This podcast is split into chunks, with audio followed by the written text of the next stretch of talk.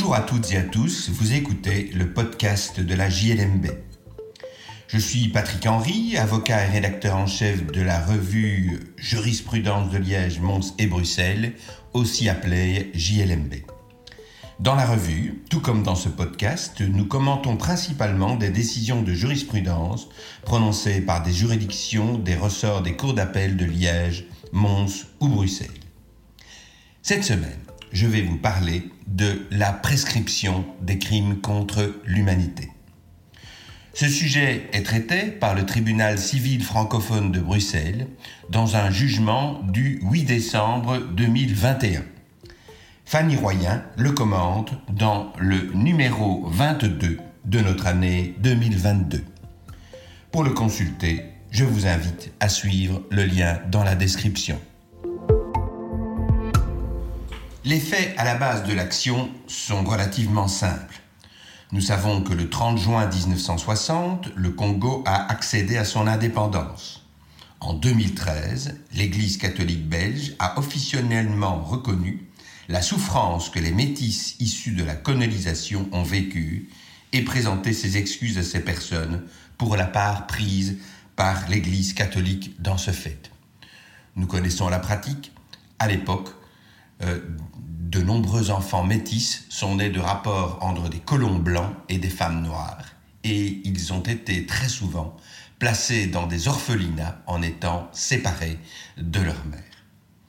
On doit dire que malheureusement nous rencontrons encore ces situations aujourd'hui dans plusieurs régions du monde, particulièrement dans les États du Golfe, Très récemment, on nous parlait de femmes népalaises qui subissent le même sort et qui, lorsqu'elles rentrent au pays, sont considérées comme des parias, de même d'ailleurs que leurs enfants. Toujours est-il que le 4 avril 2019, le gouvernement, dans une déclaration solennelle et mémorielle, reconnaîtra la responsabilité de l'État belge dans ces pratiques. La Chambre des représentants l'avait également fait par une déclaration du 29 mars 2018. Mais cela n'a pas suffi à tout le monde et cinq femmes ont décidé d'assigner l'État belge.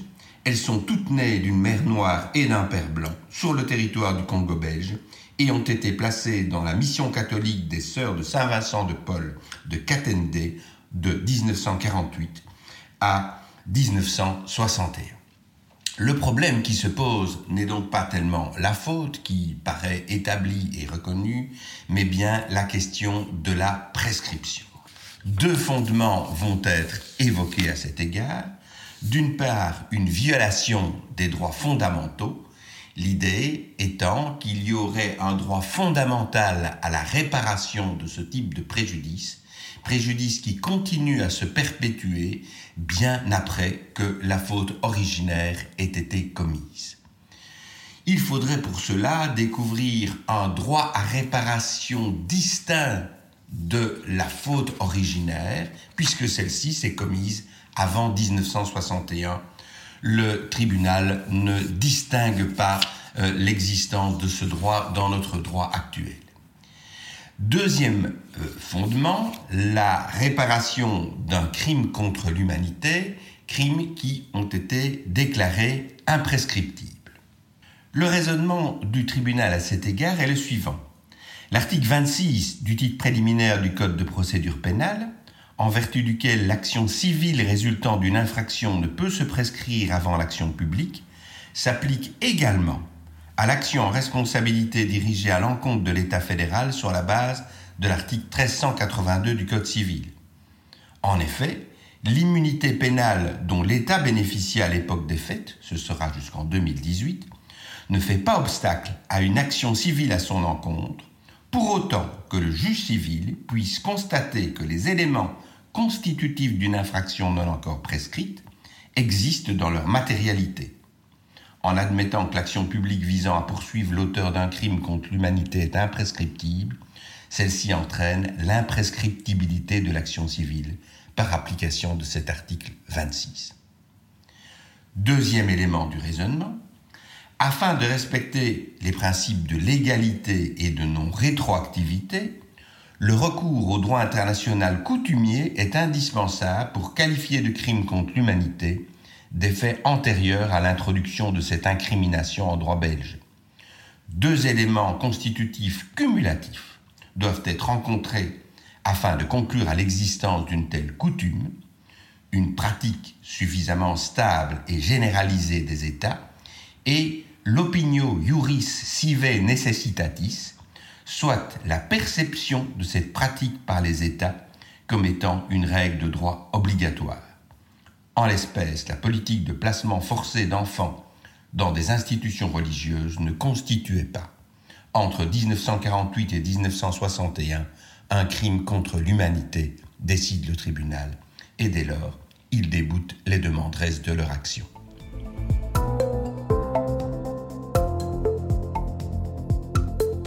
Fanny Royen place ce jugement dans son contexte en se demandant si la politique de placement d'enfants métis peut être jugée aujourd'hui selon la vision du monde à l'époque des faits.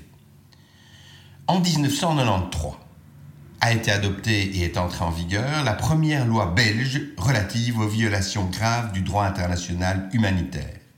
Elle consacre l'imprescriptibilité des crimes internationaux. Il s'agit là d'une application de deux instruments internationaux, deux conventions sur l'imprescriptibilité des crimes de guerre et des crimes contre l'humanité. La première a été adoptée par les Nations Unies en 1968 la seconde par le Conseil de l'Europe en 1974. Il y a une différence fondamentale entre ces deux conventions. La première prévoit que l'imprescriptibilité rétroagit et s'impose donc quelle que soit la date de commission de tel crime, tandis que la seconde ne consacre l'imprescriptibilité que pour des faits nouveaux, ou à tout le moins pour ceux qui n'étaient pas encore prescrits lors de son entrée en vigueur. La Convention européenne est donc davantage conforme au, principe de non-rétroactivité de la loi pénale plus sévère, puisqu'elle puisqu'elle ne prévoit l'imprescriptibilité que pour les faits dont la prescription n'était pas déjà acquise au moment de son entrée en vigueur. Le tribunal s'inscrit manifestement dans la perspective de la Convention onusienne qui pourtant n'a pas été ratifiée par la Belgique. En effet, l'essentiel de son raisonnement repose sur la question de savoir si l'on pouvait considérer que, à l'époque des faits, le droit coutumier, l'opinion générale des peuples, était que pareils crimes devaient être considérés comme des crimes contre l'humanité. Comme on l'a vu, le tribunal a d'abord écarté l'argument qui était tiré de l'article 26 du titre euh, préliminaire du Code de procédure pénale, celui-ci prévoit effectivement que la prescription d'une action civile ne peut pas intervenir avant la prescription de l'action pénale, mais à l'époque, l'État bénéficiait d'une immunité pénale. Cet argument est écarté. Ce n'est pas au stade de l'imputabilité qu'il faut raisonner, mais au stade de la commission de l'infraction. Il y avait bien des faits qui étaient susceptibles d'une incrimination pénale. Cela suffit à interrompre la prescription.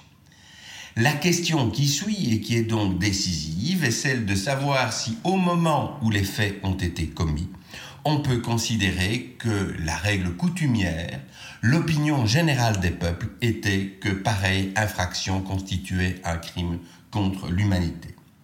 Le tribunal a estimé que tel n'était pas le cas. La notion de crime contre l'humanité à l'époque recouvrait les faits particulièrement graves tels que le génocide des juifs et des tziganes, ainsi que l'extermination des homosexuels avant et pendant la Deuxième Guerre mondiale, on ne peut pas considérer que l'opinio iuris sive necessitatis à l'époque coloniale avait pour effet de rapprocher une politique de placement d'enfants métis du champ d'application rationné matériel du crime contre l'humanité.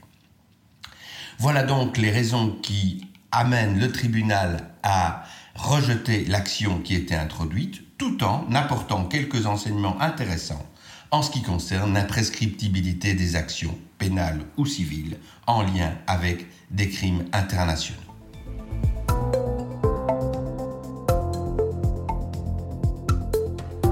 Voilà qui conclut cet épisode du podcast de la JLMB. Je remercie Fanny Royen pour son article qui, je le rappelle, figure dans le numéro 22 de notre année 2022, lequel a été préparé sous la direction de Christophe Depré. Je vous remercie pour votre écoute et vous invite à vous abonner au podcast sur la plateforme de votre choix afin de ne pas manquer nos prochains épisodes. À la semaine prochaine pour l'analyse d'une nouvelle décision de jurisprudence.